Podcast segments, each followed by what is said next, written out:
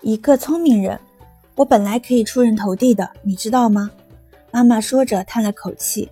她一辈子都住在这个城市里，她会说两种语言，她会唱歌剧，她知道怎么修理电视机，可她不知道坐哪条地铁线去市中心。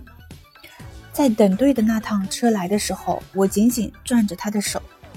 她过去有时间就常画画，现在她用针和线画画，编织的玫瑰花苞。刺绣的郁金香。有一天，他想去看芭蕾舞；又有一天，他想去看戏。他从公共图书馆里借来了歌剧唱片，用醇厚的嗓音唱起来，歌声像朝阳一样蓬勃。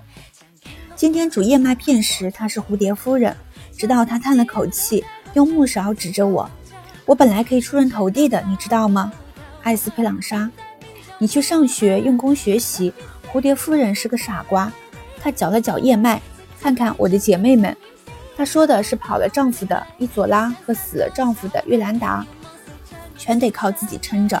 她边说边摇头，然后又没头没尾的说上了：“羞耻感是不好的，你知道，它会让你心情不好。